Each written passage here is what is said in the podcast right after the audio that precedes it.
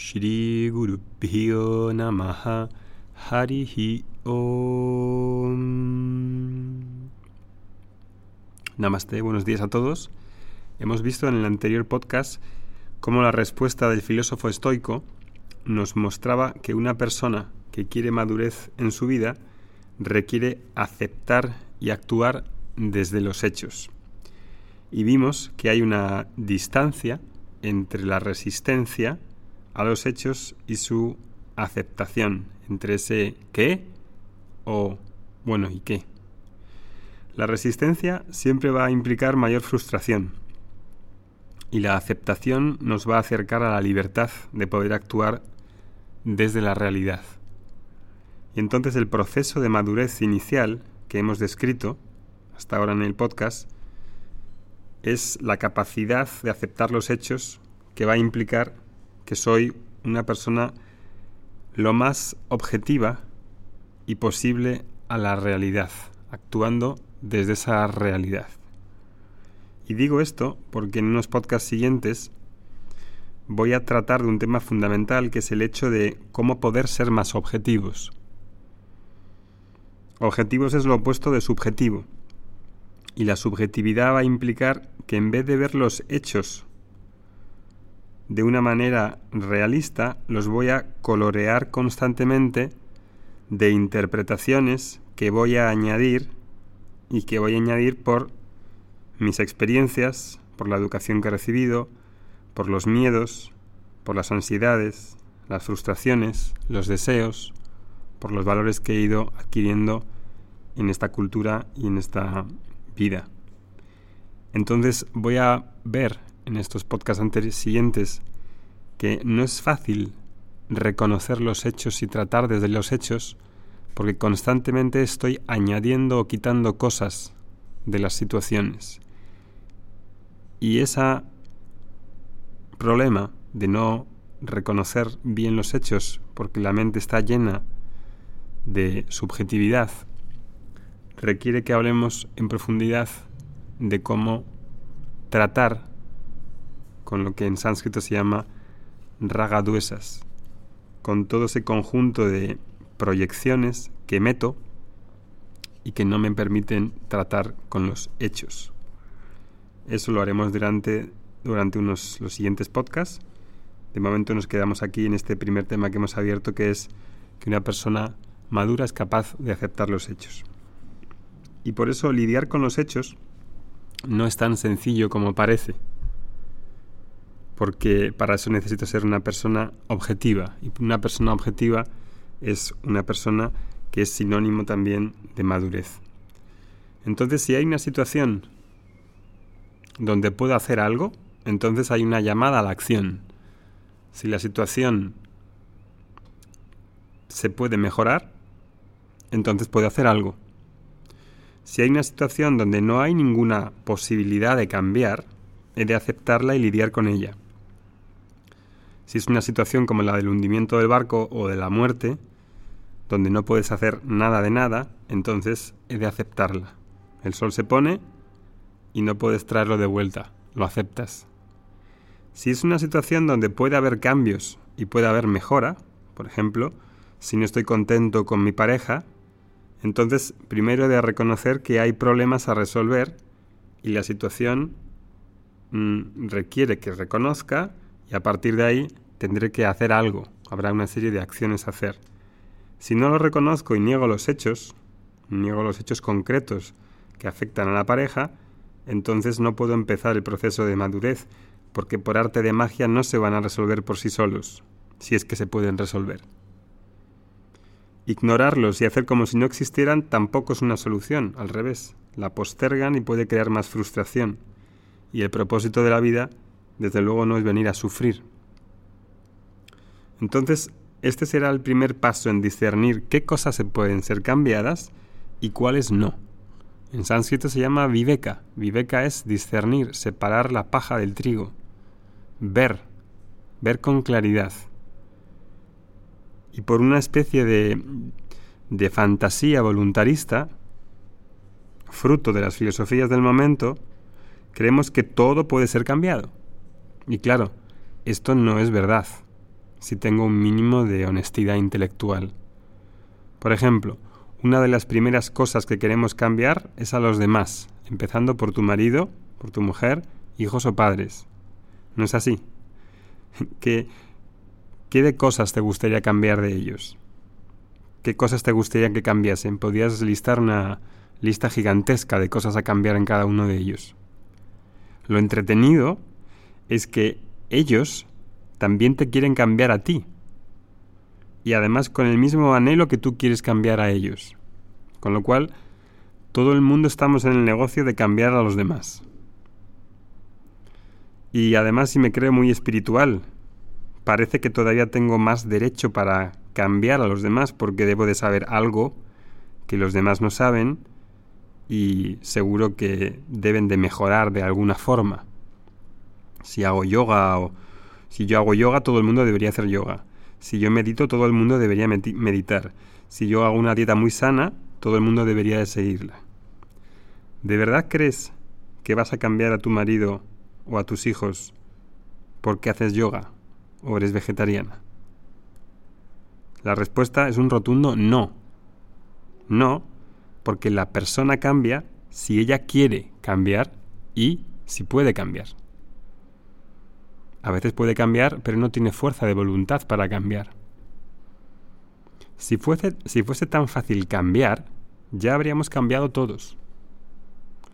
Así que seamos también realistas con respecto al hecho de qué se puede cambiar y usemos este discernimiento entre qué, entre qué es lo que se puede cambiar y qué es lo que no se puede cambiar y la expectativa de que alguien cambie, esa expectativa que tengo de que si alguien cambia, si mi marido cambia, si mi mujer cambia, si mi hijo cambia, voy a ser feliz, también es mentira.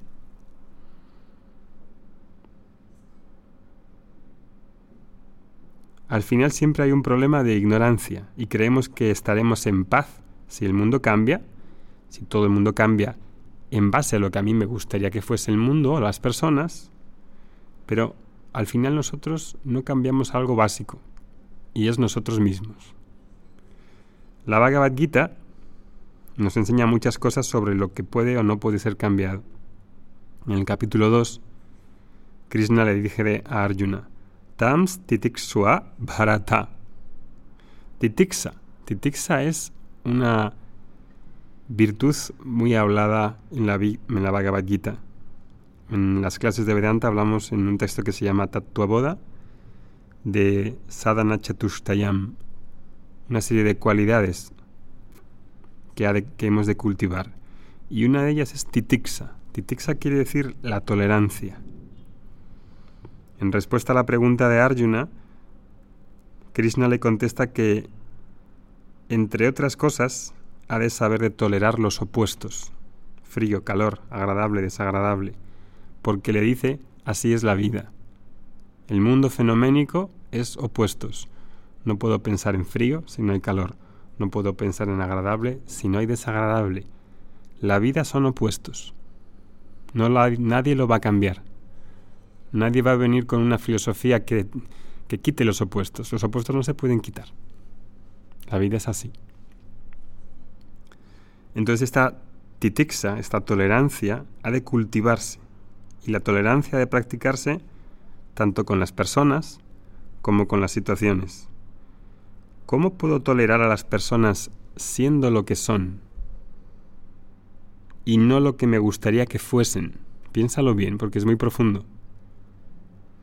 Porque en realidad lo que subyace a querer cambiar a las personas para que sean lo que a mí me gustaría que fuesen, lo que subyace ahí es, en realidad es una soberbia. Porque, y también un cierto egoísmo. Quiero que cambien para que yo me vea contento. ¿Quién es más egoísta, entonces? ¿Cómo puedo darles la libertad para que sean lo que ellos son? Porque lo que son está dentro de un orden y ese orden yo no le controlo. ¿Cómo puedo yo además también retener mi propia libertad para que ellos sean lo que son y yo sea lo que yo soy? Puedo centrarme en mi vida y en lo que quiero vivir en vez de estar menos pendiente, de estar menos pendiente de cómo deberían ser los demás.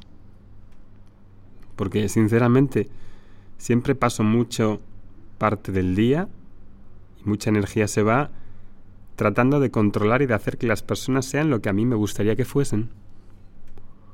Y eso es una locura colectiva.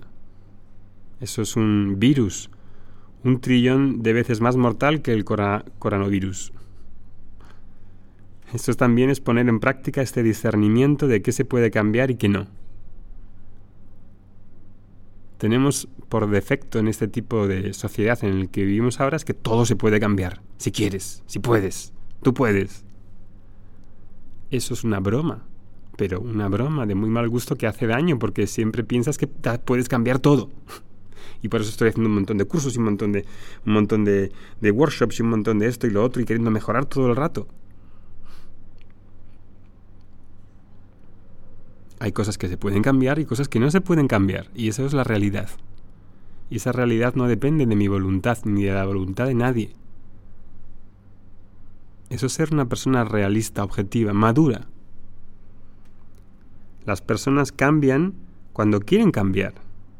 Si hay algo que yo pueda hacer para intentar convencerles de algún cambio deseable en ellos, para que su vida pueda mejorar, no porque mejore para mí, sino por su propio bien, entonces puedo hacerlo, puedo decirlo. Pero porque yo se lo diga, no van a cambiar. Puedo tratar de convencerles, ok, puedo tratar de poner los límites si están afectando a mi vida. Mm, completamente elocuente.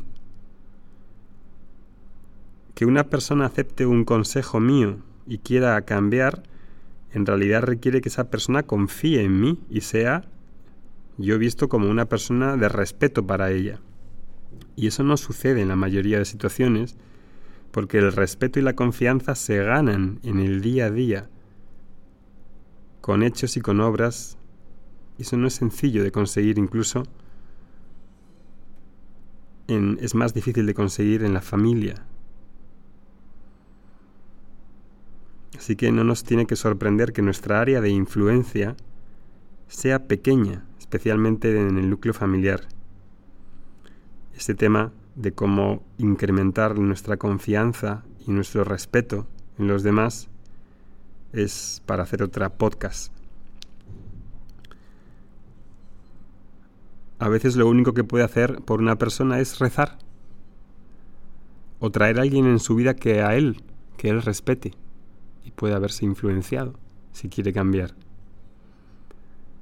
Así, he de practicar este discernimiento sobre las cosas que pueden cambiar.